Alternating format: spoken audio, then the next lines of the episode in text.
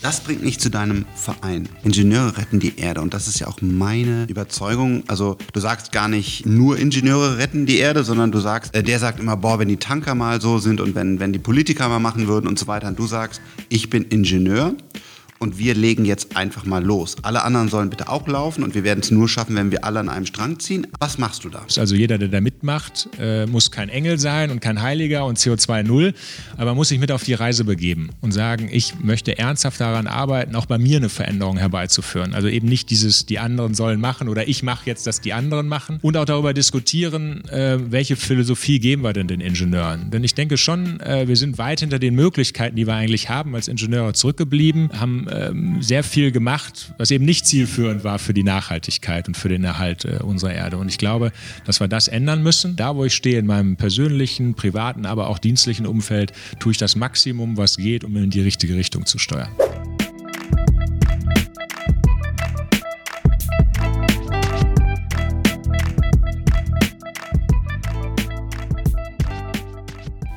Hallo und herzlich willkommen zu Startup DNA, dem Podcast über Startups, Technologien und Deutschland 4.0. Ich bin der Frank, los geht's. Heute ein Herzensthema von mir, nämlich was können eigentlich Ingenieure, was kann Technologie für unseren ähm, Planeten tun? Ihr wisst, ich habe die Überzeugung, sehr, sehr viel. Vor allen Dingen können wir Technologie entwickeln, die wir dann skalieren können. Also weltweit ausrollen können. Und ich glaube, ich habe heute jemand in meinem Podcast zu Gast, der das relativ ähnlich sieht. Wer bist du? Was machst du?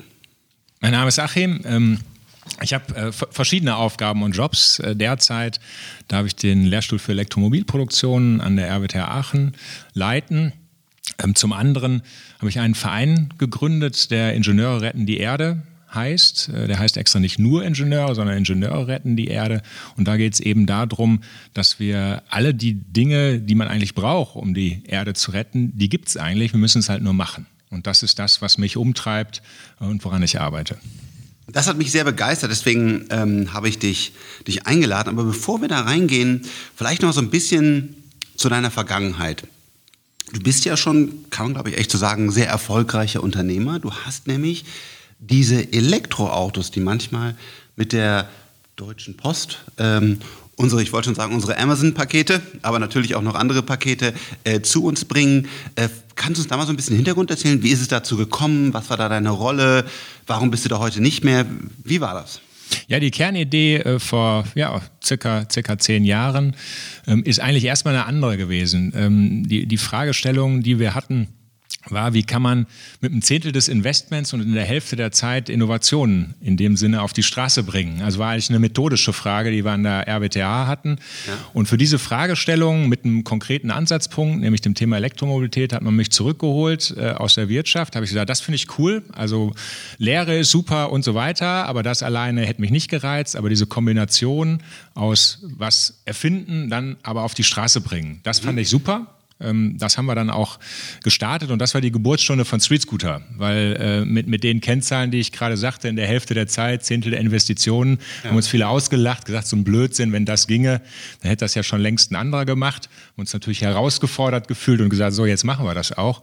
Und äh, in der Universität sagt man dann ja Fallbeispiel äh, und äh, da aber dann auch klar ist, dass man das nicht in der, in der Hochschule machen kann, was produzieren, ist dann die Street Scooter GmbH entstanden. Okay, das ist eines der, der, der, der wichtigsten Sachen für mich. Dieses, dieser berühmte Mondflug, ja, wo gesagt wurde, genau das, dieses 10x. Also wie, wie, wie kann man eigentlich damals die Chip-Industrie und wie kann man das alles so bauen und, und die Aerodynamik und, und den Thrust der, der Raketen, damit das möglich ist, und haben alle gesagt, du, es ist ganz einfach, das ist nicht möglich. Es wäre nur dann möglich, wenn sich jeder Bereich, also Chips, Software, Thrust, was immer, äh, zehnmal weiterentwickeln. Und damit hat der damalige Präsident etwas ins Leben gerufen und hat gesagt, ja, dann machen wir es halt. Und, und gut, jetzt kennen wir alle die Geschichte, es hat funktioniert. Und das war auch bei dir so. Das heißt, du bist da gerufen worden mit, wenn ich das so nennen darf, 10x. Also mach das jetzt mal, mach das mal möglich, obwohl es eigentlich nicht möglich ist. Und äh, da gibt es ja auch ähm, bei, bei, euch den, den Günther Schuh, der da ja auch sehr aktiv ist. War der da auch involviert oder hat der dich gerufen oder hast du ihn dazu gerufen? Was war da der Hintergrund? Genau, also Günther Schuh war vor mir ähm, an, der, an der Hochschule und hat mich zu, sozusagen dazu gerufen. Äh, gemeinsam haben wir dann die Idee entwickelt und weiterentwickelt. Ja. Und dann habt ihr losgelegt, dann äh, habt ihr wahrscheinlich, musste erstmal Batterien, ist ja ein Riesenproblem. Also äh, wie viel Leistung pro Kilogramm sind da möglich, wie viele Ladezyklen sind da möglich? Äh, äh führ uns mal so ein bisschen da durch. Was hast du dann gemacht? Ja, wir sind ähm, ausnahmsweise mal von unten gekommen. Normalerweise sagt der Ingenieur ja immer höher, schneller, weiter. Also das Maximum, genau wie es jetzt auch wieder ist. Wer die dickste Batterie einbaut, ist der, ist der Gewinner. Wenn man sich jetzt mal die äh, kommende IAA anschaut, ist genau das wieder das Thema. Wer hat die größte Batterie? Ja. Äh, wir sind eigentlich andersrum rangegangen und haben gesagt, ähm, was sind denn die Strecken, die zurückgelegt werden? Und haben dann rausgefunden, dass es allein in Deutschland vier Millionen Fahrzeuge gibt, die nie pro Tag mehr als 100 Kilometer fahren. Also nicht im Durchschnitt, sondern nie mehr über den gesamten Lebenszyklus. Ja. Ja. Vier Millionen Fahrzeuge, was ja schon eine schöne Summe ist. Da haben wir gesagt, Mensch, dafür äh, legen wir ein Fahrzeug aus. Also ganz zu Beginn war das der 3 plus 1 Sitzer, ein Pkw und erst im zweiten Schritt sind wir dann in Kontakt mit der Deutschen Post gekommen und es wurde ein Nutzfahrzeug. Ah, okay, das heißt, ihr, das war gar nicht die Idee äh, sozusagen, sondern erstmal ging es darum, eigentlich gibt es auch einen City-Flitzer, wenn man den so nennen will, und mit 100 Kilometer kommen wir alle weit genug. Jetzt ist es ja so, das Verrückte, ich glaube, die Menschen haben trotzdem Angst. Ist ja dieses Thema, oh, das elektrische Fahren reicht nicht. Und äh, das heißt, selbst wenn sie nie in ihrem Leben über 100 Kilometer eigentlich bis jetzt gefahren sind, haben sie Angst. Und was ist das, wenn das doch ist? Und würden dann vielleicht doch mal einen Verbrenner kaufen. Ich glaube, da muss man gegenwirken mit einer guten Ladeinfrastruktur und äh, die Autos kommen auch immer weiter. Ähm, aber ihr habt damals gesagt, dafür bauen wir eins und dann kam auf einmal die Post als Kunde und hat gesagt, hey, wir wissen, wie weit wir fahren und wie lange wir fahren und wir würden das gerne kaufen. Jetzt gab es da ja auch sicherlich große Herausforderungen. Ich habe auch schon viel Presse gelesen, dass es alles blöd ist und dass es nicht funktioniert und dass es alles immer klemmen bleibt und so, ähm, wie wir Deutschen manchmal leider so sind. Kannst du uns trotzdem mal weil uns auch viele Gründer äh, zuhören, mal so ein bisschen durch deine drei, vier schlimmsten Momente führen und, und wie ihr sie dann gelöst habt?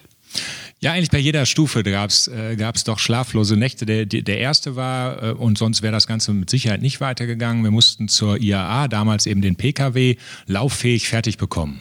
So, und ich kann mich noch sehr gut daran erinnern, dass wir in der Nacht zur IAA äh, das Fahrzeug, den Prototypen, den ersten erst lauffähig hatten und damit das Video drehen konnten, um wirklich zu beweisen, dass dieses Auto, was da auf der IAA steht, tatsächlich fährt. Und am nächsten Tag ist ja auch Frau Merkel bei uns am Stand äh, vorbeigekommen. Und das war natürlich eine sehr, sehr knappe Sache. Also deshalb sage ich auch immer neben dem Fleiß und dass man gute Ideen hat, gehört auch immer das Quäntchen Glück. Ne? Das hätte auch gerne zwei, drei Tage später und dann wäre es halt vorbei gewesen. Dann hätten wir keinen guten Aufschlag auf der IAA gehabt über ja. die IAA ist dann die Deutsche Post über die Berichterstattung auf uns aufmerksam geworden, hätte es die ganze Story nicht gegeben. Also das nötige Glück ist halt einfach, muss mit dabei sein, neben Aber anderen Dingen. Aber das Glück ist ja mit den Tüchtigen. Ich glaube, ihr wart auch tüchtig. Und was war denn die nächste Katastrophe? So, dann ging es eigentlich, äh, eigentlich weiter. Ähm, schlussendlich, bis dann die Deutsche Post äh, uns gekauft hat, war es eigentlich immer ein Thema, wie schafft man die liquiden Mittel äh, um den nächsten Schritt. Also das in Einklang bringen zwischen technischem Fortschritt, dass wir was hinbekommen ja. haben, und das notwendige Geld. Die, kurz die Gesellschafterstruktur bestand aus äh, mittelständischen Unternehmen. Da war so ein Arndt Kirchhoff äh, war dabei, eine Lisa Drechselmeier, äh, Manfred Wittenstein, also auch alles Namen, die man kennt ähm, aber die auch schon eine ganze Menge mitgemacht haben und die haben mir als jungen Geschäftsführer dann natürlich gewaltig auf die Finger geguckt und jeden am Anfang dann noch, äh, haben die noch in Pfennig gesprochen, aber es war natürlich schon Cent, äh, musste ich natürlich äh, sehr, sehr, sehr gut äh, dann immer darlegen, wenn ich irgendwie halt Geld brauchte. War aber auch eine sehr, sehr gute Schule, also hat, mir, hat mich sehr weitergebracht. Aber es war natürlich eine harte Zeit dann auch. Finde ich grundsätzlich auch super, ähm, zu sagen, hey, pass auf, das Geld muss wirklich, überleg dir, wo du den Euro anlegst und brauchen die jetzt wirklich alle das neueste iPhone oder brauchst du das fancy Büro oder wie kannst du eine Produktion günstiger machen? Kannst du das nicht nochmal nachverhandeln? Das finde ich grundsätzlich gut. Das ist die eine Sichtweise. Die andere Sichtweise ist aber, dass ich glaube, dass wir Leuten wie dir dann, der da eine Managementverantwortung war, mehr Flügel geben müssen und sagen müssen, hier hast du jetzt einfach mal 100 Millionen und jetzt denk mal bitte darüber nach, wie kannst du das denn zu einem richtig großen, relevanten Unternehmen machen? Und dann musst du als Gründer, als CEO, als Verantwortlicher eben nicht sagen, okay, jetzt gibt es erstmal hier die fancy Kaffeemaschinen und keine Ahnung was, all die ganzen Fehler, die ich übrigens gemacht habe, kann man auch, habe ich auch, glaube ich, recht ehrlich in meinem Buch erzählt. Das heißt, man müsste einen besseren Frank haben, der diese, der diese Fehler nicht macht. Aber trotzdem würde ich dir dann gerne 100 Millionen geben, damit du dann eben nicht drüber nachdenken musst, okay, brauche ich jetzt einen, kann ich mir jetzt einen zweiten Teststand für die Batterien äh, leisten? Baue ich einen Prototyp oder baue ich nicht direkt drei, damit ich den einen dann irgendwie 24 mal 7 testen kann, den anderen das? Das hat dir wahrscheinlich auch manchmal ein bisschen Steine in den Weg gelegt, oder? Ja, das ist auch genau der Grund, warum ich mich äh, jetzt nach Streets auch genau mit dem Thema äh, beschäftige, weil viel meiner Kapazität ist eben genau da reingeflossen. Und diese Zeit, genau, gut, und diese Zeit hatte ich dann eben nicht, um das, was ich wirklich gut kann, das Thema nämlich voranzutreiben, ähm, das zu tun. Und das erkenne ich bei vielen anderen Ideen im Aachener Umfeld, aber auch woanders, dass genau das eigentlich ein Riesenproblem ist. Das heißt, das, was die Leute gut können und inhaltlich machen, mit der Idee kommen, ja, dann auf einmal einen Großteil ihrer Zeit in was reinstecken müssen, wo sie am Anfang auch noch überhaupt keine Ahnung davon haben. Das kommt noch hinzu, denn Liquidität beschaffen ist was völlig anderes. Ja. Diese Kompetenz fehlt und sie beschäftigen sich mit was, was man nicht gut kann. Und das habe ich eben auch erlebt. Also ich habe dadurch viel gelernt. Für mich war es jetzt im Nachhinein, weil es erfolgreich war, gut und okay, aber ich habe viel Zeit verloren. Das ist genau äh, mein Punkt, ja. Ja, und äh, also das eine ist äh, Liquidität zu besorgen, das andere ist zu denken. Ich glaube, das ist jetzt wieder sehr plakativ, aber wirklich, wenn man, wenn man mit den großen chinesischen Unternehmen oder mit den großen aus dem Silicon Valley spricht, arbeiten darf, dann haben die einfach echt, oder sorry, auch der Vision Fund ähm, aus, aus Japan ja heraus, ähm, die haben einfach, die denken immer, okay, how big can it be? Ja, also wie können wir das skalieren? Wie können wir das machen? Wie groß ist der Markt? Okay, was ist eigentlich immer das Bottleneck? Äh, ist das Entwicklerteam? Äh, kriegen wir nicht genug äh, äh, seltene Erden, die wir dann so und so machen müssen, wo man die eigentlich gar nicht verwenden sollte? Aber die denken immer nur, wie, wie groß und wie bedeutend kann das Ganze werden? Und danach kommt, okay, dann brauchst du jetzt also folgendes Geld. Und bei uns in Deutschland ist es erstmal ja, du kriegst halt jetzt nur zwei Millionen und jetzt muss man halt gucken, das ist schon so echt ein Unterschied, also, oder? Ja, und damit begrenzen wir uns auch sehr stark. Ne? Ja. Also in, in, Summe ist, äh, sage ich immer, es äh, fehlt nicht an Ideen in Deutschland. Also wenn ich das vergleiche, auch äh, war selber auch im Silicon Valley, ähm, will jetzt nicht sagen, dass, dass ich immer die besten Ideen habe, aber das ist nicht das Problem, sondern wie es dann weitergeht. Das also, Ecosystem, hm? die Denke, die DNA, hm? das Kapital, das hält uns auf. Und das war auch mein Schlussfazit, oder nicht mein Schluss, aber erstmal mein erstes Fazit, nachdem ich gesagt habe, ich möchte gerne in tiefgreifende Technologien investieren, weil ich einfach sehe, in den nächsten 10 bis 15 Jahren passieren ja Dinge durch Quantencomputer, künstliche Intelligenz, Roboter, ihr alle und auch du kennst sie rauf und runter. Habe gesagt, das, das will ich jetzt einfach machen, da will ich mich jetzt drauf fokussieren. Und dann sind wir losgelaufen und wir haben bei euch in Aachen, aber KIT, äh, TUM, es gibt tolle Universitäten, die ich auch so ehrlich gesagt nicht im Detail kannte. Und wir sind zurückgekommen und waren begeistert und haben gesagt, da ist echt richtig Talent, da ist richtig Grundlagenforschung, da sind wirklich tolle Ideen. Mhm. Also da waren wir total überrascht. Ja, auch was bei euch in Aachen passiert, finde ich echt toll. Und dann aber das fehlende Geld, weil wir haben dann so eine gewisse Venture Capital Szene in Europa aufgebaut. Aber ganz ehrlich, die sucht Software as a Service Modelle. Äh, was ist mein, äh, was kostet mich mein, Customer Acquisition Cost? Äh, was die Churn Rate, äh, Customer Lifetime Value? Also das, was ich auch in den ersten Jahren als Gründer und dann als Investor gemacht habe. Aber es gibt keinen, der jetzt wirklich sagt, okay, wie funktioniert denn eine Batterie von innen oder wie fliegt denn ein Flugzeug oder wie funktioniert denn ein Energiespeicher? Da gibt es einfach ganz, ganz wenig Kapitalinteresse, ganz, ganz wenig Kapitalkompetenz. Und das ist jetzt in China und USA durch so Sachen wie Tencent, SpaceX, äh, also was, was Tesla, was da alles gibt, äh, wo, wo die einfach schon in solche Technologien investiert haben, haben die da einfach einen großen Vorteil. Mehr Geld, mehr Interesse und, und mehr Kompetenz in dem Bereich, oder? Ja, also ähm, ich habe auch ähm, oft, oft mit China zu tun, war oft selber da und äh, ich will jetzt nicht das politische System hier haben, aber muss ganz ehrlich sagen, ich bewundere, mit welcher Durchschlagskraft äh, die aufgeholt haben. Die ersten Male, als ich da war, so vor, vor 15, 16 Jahren, äh, hatten wir noch deutlich in den meisten Bereichen die Nase vorn inhaltlich. Mittlerweile muss ich sagen, muss man sich fragen, habe ich überhaupt noch die Nase vorn? Also es gibt viele Bereiche, wo ich sage, da sind sehr, sehr gute Dinge wirklich umgesetzt und auch direkt skaliert und massiv. Und nochmal, hier haben wir ja auch, äh, wenn ich in meinem Umfeld gucke, es sind nicht nur Ideen, sondern die kleinen Startups sind da, die Unternehmen sind da, die Ideen sind da, es ist gut aufgesetzt, aber wir sind unglaublich lahm, langsam, wir skalieren nicht, weil einfach da die richtigen Investoren, man soll jetzt nicht auf Investoren schimpfen, das äh, weiß ich auch, nichtsdestotrotz, ich glaube, das ist der Punkt, weil äh, Kapital an den richtigen Stellen einfach fehlt und nicht eingesetzt wird und lieber in Immobilien investiert wird, ist, als in solche so, Themen. oder? Weil oftmals ähm, bekomme ich auch viel Kritik dafür, weil ich das auch so sehe. Der Mittelstand, also der ja großartig ist, ja, die, die Hidden Champions, ganz wichtig für Deutschland, ganz stabil, auch tolle Unternehmen. Aber die haben nicht diese 10x-DNA, oder?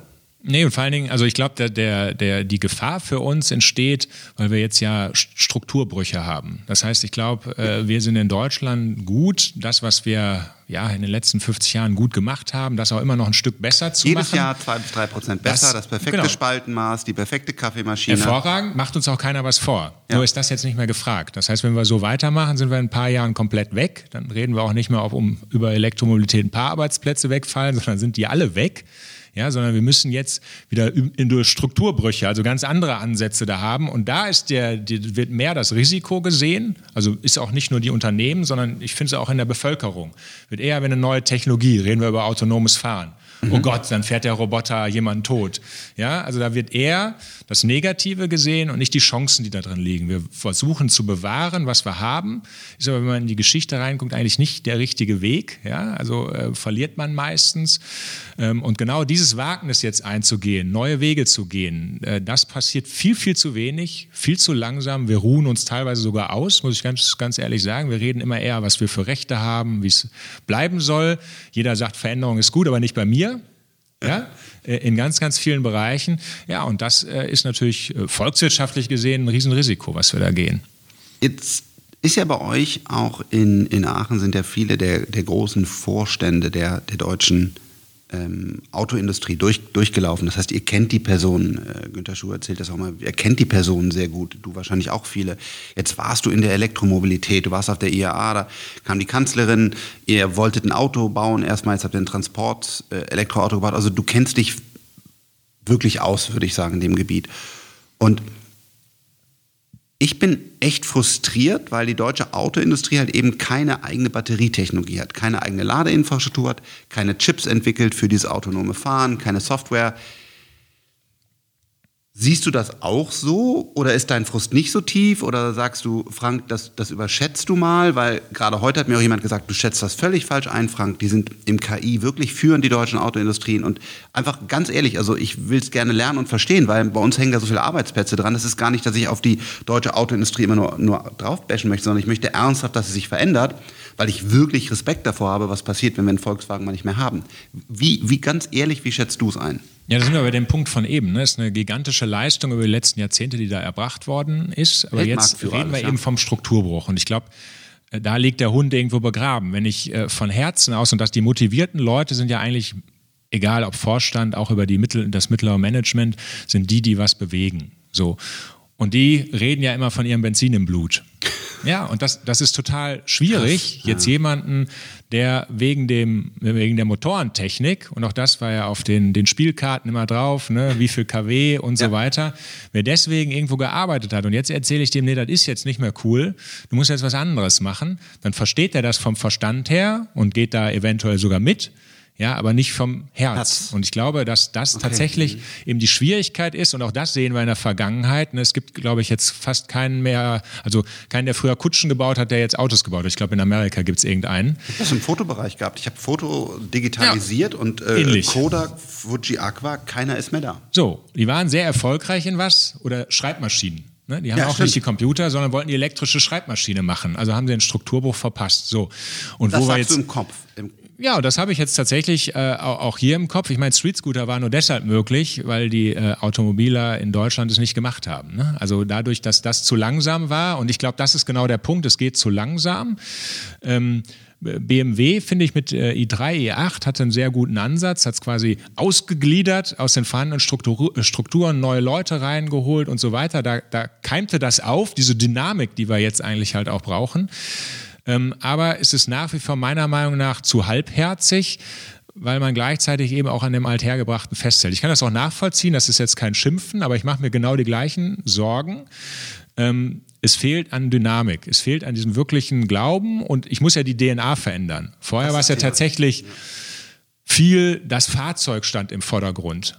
Alle Sachen, die heute kriegsentscheidend sind, da ist es ja eigentlich gar nicht mehr so sehr das Fahrzeug, ja, sondern es ist halt quasi das Drumherum. Ne? Auf einmal reden wir von Daten als, als Quelle der, der, der Wertschöpfung Chips, und so weiter. Sensoren. So, und äh, diesen Schwenk allein auch nochmal nachzuvollziehen, das Auto spielt jetzt nicht mehr die erste Geige, sondern es ist das Drumherum und damit ist es nicht mehr das Drumherum, sondern der Kern. Das fällt, glaube ich, unheimlich schwer. Ja, ich meine, es ist halt verrückt. Ladeinfrastruktur ist so wichtig und also man, wenn man vom, vom User Experience her, was ja jetzt lobe ich schon wieder Silicon Valley, aber was ein Amazon oder, oder auch ein Apple uns vormacht, ist User Experience. Also wie packe ich diesen Karton aus, bis hin zu, ich rufe meine Mutter an oder verschicke E-Mails. Das haben die tief durchdacht. Wenn man es heute sieht, Elektromobilität. Gerade jetzt läuft eine, eine Kampagne mit Influencern vom EQT, heißt der, glaube ich, von, von ähm, Daimler, Mercedes. Und die, die ganzen Influencer laufen da durch die Gegend und können nicht tanken. Das erzählen die dann auch noch auf, auf Instagram und so weiter, weil sie auch wissen, oh Scheiße, wo tanke ich denn jetzt, wo tanke ich denn jetzt, ja? Und äh, da, also, da liefert Mercedes etwas aus, wie sie schon immer gemacht haben, weil Tankstellen für dieses Öl gab es ja und haben sich anscheinend einfach nicht überlegt, dass entweder die Politik das bereitstellt, was ich auch gar nicht fair und richtig finden würde, oder sie oder Partner, aber irgendwie muss es das geben. Also meiner Meinung nach haben die quasi ein, ein iPhone ohne Datennetz ausgeliefert. Oder habe ich da ein Brett vorm Kopf? Nee, es ist genau, also ähm, es ist nach wie vor kompliziert ein E-Fahrzeug zu kaufen. Ne? Das heißt, wenn ich das mache, muss ich viele Dinge durchdenken. Deshalb war, glaube ich, auch, auch unser Ansatz, quasi immer ein abgegrenztes Ökosystem zu haben. B2B, hast alles unter Kontrolle, genau, klar, wo man das ja. klar strukturieren kann, äh, wo man auch, wir haben auch viel investiert ja äh, quasi in das Erklären der E-Mobilität. Also die, die Fahrer von Anfang an eingebunden erstmal. Das heißt, die kannten das, was wir machen, konnten Verbesserungen einbringen, äh, dass es ihnen auch was gebracht hat. Ja, und dann äh, dieses Gesamtkonzept halt umzusetzen. Ähm, damit zeigen wir aber eigentlich auf, dass es grundsätzlich halt geht. Das heißt, alle diese Probleme, die da vom Grund, die grundsätzlicher Natur sein sollen, man hätte nicht genug Strom und so weiter, äh, das, das sehe ich nicht als Problem. Das ist alles lösbar, wenn man mal anfängt ja, den Marathon zu laufen. Ähm, aber ich glaube, äh, genau, es geht darum, äh, ich muss jetzt anders verkaufen. Ich kann auch nicht die gleichen Verkäufer ja, also einem Verkäufer, du verkaufst jetzt gleichzeitig Benzin, Diesel und Elektro, weil Elektro ist im Augenblick erklärungsbedürftig. Mhm. Das heißt, die Motivation des Verkäufers, normalerweise ist ja so geregelt, wenn ich am meisten verkaufe, kriege ich am meisten Kohle auf meinen eigenen Gehaltszettel. Jetzt muss der anfangen, Elektromobilität zu erklären. Da hat er gar keine Viel Lust zu. Ja. Das funktioniert nicht. Ne? Also das sind genau die Punkte und auch das haben wir bei Street Scooter festgestellt äh, gehabt, als ich noch da war, musste eigentlich neue Leute greifen oder komplett raus aus dem alten Umfeld äh, in ein neues rein incentivieren und dann fing das aber auch an zu laufen. Dann haben was die Leute waren, sich da reinge. Was reinge waren eure Verkaufsargumente? Warum hast du die Nuss geknackt? Waren es Kosten? War es Effizienz? War es dann doch die Ökobilanz? Was war dein also bei dem Nutzfahrzeug äh, ganz klar ist es äh, Total Cost of Ownership, also Gesamtkosten äh, von, dem, von, dem, von dem Absatz. Also in Summe ist es jetzt erstmal wettbewerbsfähig. Ne? Also das ist, das ist der erste Schritt, den man, glaube ich, gehen muss. Und dann, wenn man sagt, okay, ich der ein Nutzfahrzeug habe, zahle nicht drauf dann zählt, okay, es ist umweltfreundlicher äh, und so weiter und so fort. Es ist praktischer, wenn ich es sinnvoll, sinnvoll halt nutze. Aber wir werden nicht drum herum kommen, auch in dieser, aber es geht in dieser ganzen Umweltdiskussion äh, so hinzukriegen, und das haben wir auch hier bei, bei meiner Idee des Humanotops, der ressourcenneutralen Stadt, äh, dass es sich schlussendlich rechnet, ja, also dass wir Gelder umkanalisieren in neue Projekte, dass da auch rein investiert wird und das geht halt auch nur, wenn ich damit schlussendlich auch wieder Geld verdienen kann. Also davon bin ich auch fest überzeugt, dass das geht. Das bringt mich zu deinem Verein. Ähm, der heißt Ingenieure retten die Erde. Ingenieure retten die Erde und das ist ja auch meine ähm, Überzeugung. Also du sagst gar nicht äh, nur, nur Ingenieure retten die Erde, sondern du sagst, der sagt immer, boah, wenn die Tanker mal so sind und wenn, wenn die Politiker mal machen würden und so weiter. Und du sagst, ich bin Ingenieur und wir legen jetzt einfach mal los. Alle anderen sollen bitte auch laufen und wir werden es nur schaffen, wenn wir alle an einem Strang ziehen. Aber du sagst, Ingenieure retten die Welt, also auch die laufen jetzt los und, und, und bringen ihren Teil dazu. Was machst du da? Es hat äh, zwei äh, Dinge. Das eine tatsächlich die Diskussion, also abzuholen. Wir haben in der Vereinssatzung auch drinstehen, dass wir einen hohen Anspruch an uns selbst, also jeder, der da mitmacht, äh, muss kein Engel sein und kein Heiliger und CO2 null, aber muss sich mit auf die Reise begeben und sagen, ich möchte ernsthaft daran arbeiten, auch bei mir eine Veränderung herbeizuführen. Also eben nicht dieses, die anderen sollen machen oder ich mache jetzt, dass die anderen machen, für sich selbst und auch darüber diskutieren, äh, welche Philosophie, geben wir denn den Ingenieuren. Denn ich denke schon, äh, wir sind weit hinter den Möglichkeiten, die wir eigentlich haben als Ingenieure zurückgeblieben, haben ähm, sehr viel gemacht, was eben nicht zielführend war für die Nachhaltigkeit und für den Erhalt äh, unserer Erde. Und ich glaube, dass wir das ändern müssen. Das ist Schritt eins und sagen, nein, möglichst viele müssen sagen, da wo ich jetzt stehe, nicht abwarten. Da, wo ich stehe, in meinem persönlichen, privaten, aber auch dienstlichen Umfeld, tue ich das Maximum, was geht, um in die richtige Richtung zu steuern. Das ist der eine Part. Der andere ist, dass wir alles an Technologien haben, ne? neben Mobilität, auch Urban Farming, Vertical Farming und so weiter und so fort, äh, auch im Thema Energie, um eigentlich eine ressourcenneutrale Stadt hinzubekommen und auch mit einer vernünftigen Mobilität. Das heißt, eigentlich gibt es das alles. Wir müssen es nur in Anführungsstrichen tun und umsetzen. Das ist mhm. aber so anders, dass ich es dann nicht mehr Stadt, sondern Humanotop eben nenne. Ja. Und jetzt hat der Verein äh, sich als Auftrag gegeben, dass er solche Humanotope oder Teile davon tatsächlich baut und realisiert in großen Projekten. Das ist natürlich ein riesiges Rad, was wir da drehen. Klingt im ersten vielleicht vermessen, aber ich bin fest davon überzeugt, äh, dass wir es hinbekommen. Wir haben äh, sehr, sehr gutes Feedback bisher bekommen, bis hin zu Investoren. Da ist jeder herzlich eingeladen mitzumachen. Und es fängt an, sich zu drehen und wir können das schaffen. Die Zeit, sage ich immer, das äh, ist auch, glaube ich, ein Zitat ähnlich von dir. Wir haben super viele Herausforderungen und auch Risiken vor uns, aber auf der anderen Seite auch super Chancen. Es ist eine tolle Zeit. Also ich bin sehr, sehr froh, dass ich in der jetzigen Zeit lebe, muss ich ganz klar sagen. Die Chancen, die mir gegeben sind, ja, die hätte ich in anderen Zeiten definitiv nicht gehabt. Auf der anderen Seite ist natürlich auch die Verpflichtung, die ich dadurch habe. Ich habe große Chancen, mir ist viel geschenkt. Ich muss es natürlich auch vernünftig nutzen. Insofern total spannend, ja. Du siehst den Spider-Man auf meinem Schreibtisch. With great power comes great responsibility. Äh, das sehe ich auch so, du bist ein kluger Kopf. Äh, du weißt eine Menge, äh, du hast den einen oder anderen Euro gemacht, indem du ein Unternehmen verkauft hast. Und zumindest das zweite gilt für mich auch, das erste weiß ich nicht. Aber das heißt, damit kommt Verantwortung. Das finde ich super. Und ich glaube, wir können das schaffen und das Endziel, um, umso mehr, umso tiefer man sich, ich mich damit befasst habe, ist eigentlich Cradle to Cradle. Also es kommt nicht von mir, sondern jemand anders, aber alles andere wird nicht mehr gehen. Das heißt, wir, wir, wir müssen quasi die Erde verlassen, wie wir sie betreten haben. Es geht nicht mehr, es geht einfach nicht mehr, dass irgendeiner von uns hier einen Fußabdruck hinterlässt. Im besten Falle sogar Leute wie du und, und ich, die noch mehr Glück hatten und Unternehmen verkauft haben oder so, dass die sogar noch negativen Fußabdruck hinterlassen, indem sie noch andere Dinge tun. Aber im Grunde genommen muss quasi per Gesetz definiert werden, dass keiner mehr ohne ähm, ja, also keiner mehr mit einem Fußabdruck die Erde, die, die äh, verlassen darf. Und da müssen wir mit den Spitzenleuten anfangen, also die viel Geld haben und viel Wissen haben, weil die jetzt erstmal quasi vorausrennen und beispielsweise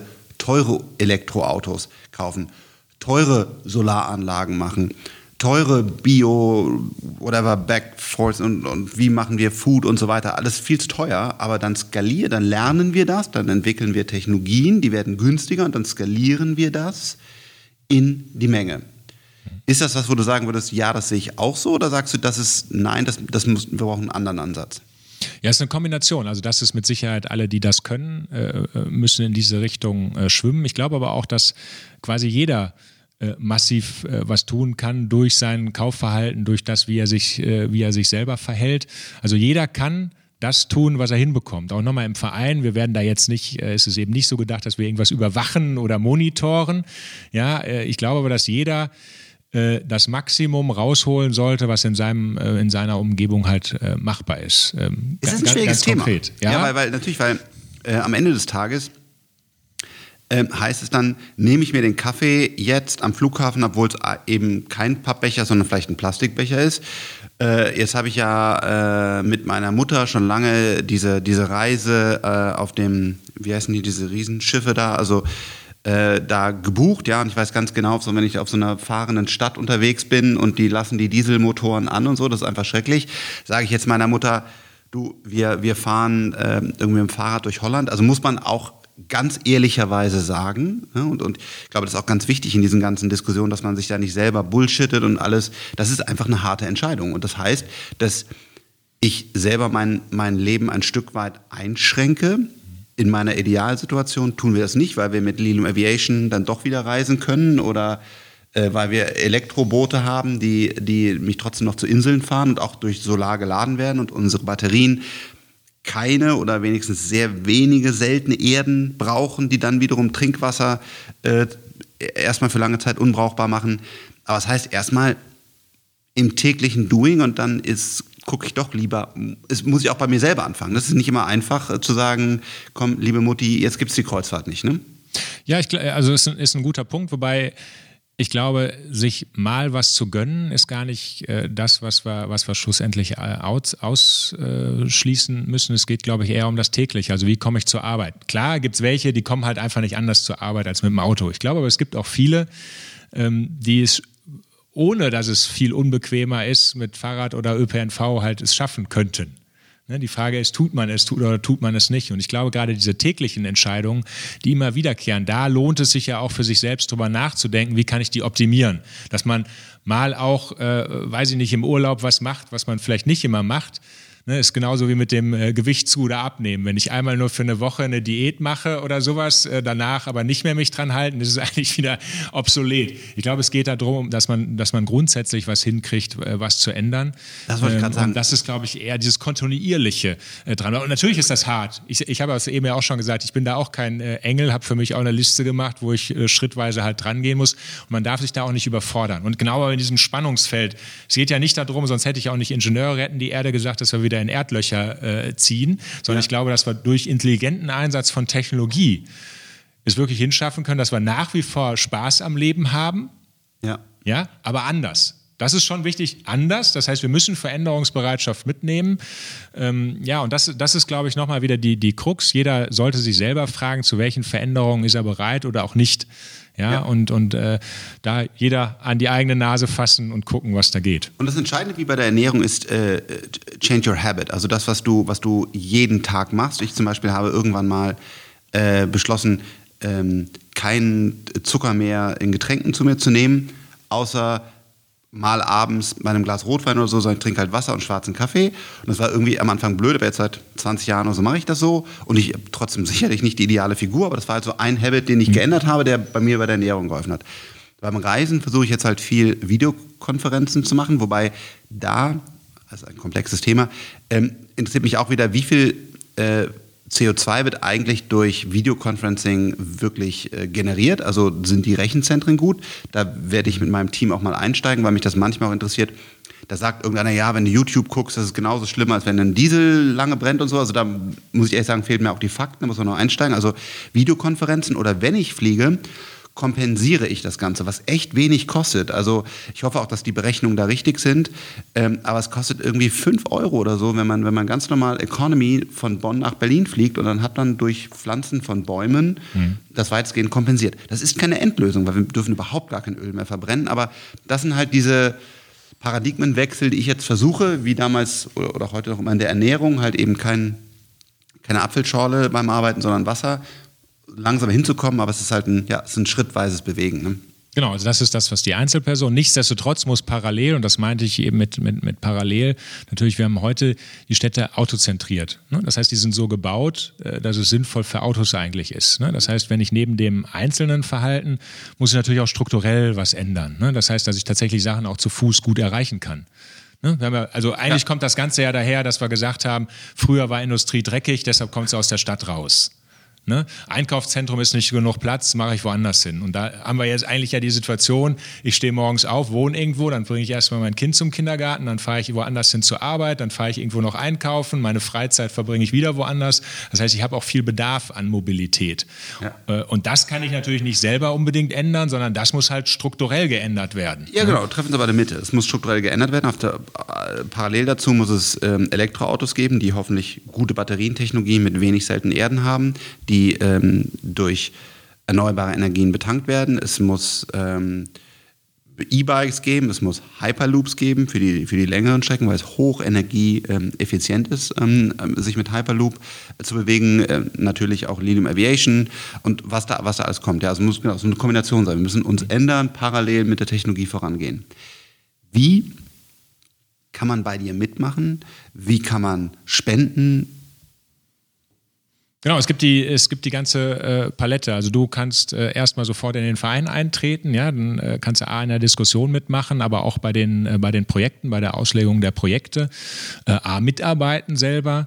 Ja, das heißt auf der anderen Seite, wenn ich jetzt Unternehmer bin, äh, in unsere Projekte zum Beispiel investieren. Das heißt, wir bauen die so auf wie einzelne Unternehmungen. Die sind dann natürlich nicht Teil des Vereins, aber wir unterstützen die, wenn die in eine richtige Richtung gehen, wenn die diese Humanotop-Idee unterstützen. Das heißt, es gibt eine Vielzahl Mal in unterschiedlichen Steps schon äh, mhm. Ausgründungen, die wir gemacht haben, die man natürlich unterstützen kann. Ja, auch durch Geld, durch Investitionen. Äh, und somit haben wir genau das, was wir eben eigentlich durchdiskutiert haben, durch das gesamte Ideen, Netzwerk. Genau. Ja. Und wo äh, finden wir mehr Informationen? Ähm, im Netz. Jetzt erstmal entweder unter meinem Namen direkt, ja, oder wenn man äh, Humanotop ähm, eingibt, also achim, achimkamka.de, da findet man die Ideen, äh, die da drunter sind und unter äh, Humanotop äh, entsprechend äh, unter Google, da sind die Sachen alle beschrieben. Okay. Also Humanotop. Äh, in Google findet ihr die Informationen. Wir selber werden auch nochmal den, den Link hinterlegen. Ähm, ich finde es ein spannend, super wichtiges Thema. Ich glaube, wir müssen jetzt Technologien nutzen, ähm, um auf dem Planeten leben zu dürfen, weil sonst, glaube ich, wird er sich so ändern, dass hier keiner mehr äh, von uns äh, leben will. Ich glaube nicht, dass die, die richtige Antwort ist, alles pauschal zu verbieten und böse zu sein und jetzt sehr plakativ, dass wir wieder in die Höhlen äh, zurückziehen. Das ist nicht der, der richtige Weg und ich glaube, es bringt auch nichts darauf, einzelne Leute zu bashen, sondern lasst uns in einem, in einem gesunden, fairen Dialog bleiben ich selber muss auch noch ganz viel ähm, lernen und Fakten äh, zusammenziehen, weil oftmals ist gar nicht genau klar, woher kommt eigentlich jetzt CO2, was sind die Dinge. Da muss man auch echt immer vorsichtig sein. Also da gibt es ein tolles Buch, das heißt Factfulness. Äh, kann ich auch jedem empfehlen, das Buch. Ähm, weil man manchmal echt Dinge auch falsch einschätzt. Also wie, was, wie wichtig ist jetzt eigentlich hier der Dieselfahrer vor Ort eigentlich noch? Natürlich ist es trotzdem nicht gut, aber wir müssen auch immer das Gesamtbild, finde ich, vor Augen haben und sagen, was sind jetzt wirklich die großen Hebel? Trotzdem, jeder Plastikbecher, jeder Strohhalm zählt und aus dieser Kombination heraus müssen wir jetzt einfach gemeinsam das, das schaffen. Und wenn jetzt einer ein Steak isst, äh, ihn anzuschreien, was ich teilweise schon auf privaten Partys erlebt habe, das ist der falsche Weg. Sucht den Dialog untereinander, sagt, warum isst du noch Steak? Und dann kann er auch seine, seine Antwort dazu geben. Äh, auch warum diese schrecklichen Dinge in Brasilien passieren. Da gibt es natürlich das Fleisch, aber da gibt es auch ganz viele andere Themen. Also ich finde einfach, ähm, lasst uns einen guten Dialog führen. Ähm, lasst uns auf jeden Fall bitte, davon bin ich überzeugt, immer wieder Technologie mit einbringen, weil es wird nicht nur mit Verboten und Veränderungen gehen, die wir auch brauchen, aber Technologie wird, ist für mich der Schlüssel äh, zu allem, damit wir, damit wir so weiter, äh, weiter leben können. Es ist toll zu sehen, dass du jetzt nach einer tollen Karriere, ein Unternehmen aufgebaut und verkauft, äh, dich dem, der, der, der Sache annimmst. Echt, echt cool. Vielen Dank. Vielen Dank, dass du bei uns warst. Sehr gerne. Ciao. Tschüss. Ja, das war schon wieder eine Folge von Startup DNA. Vielen Dank, dass du dabei warst. Ich freue mich über euer Feedback, eure Kommentare, zum Beispiel bei iTunes oder natürlich auf all meinen Social Media Kanälen. Bis bald, euer Frank.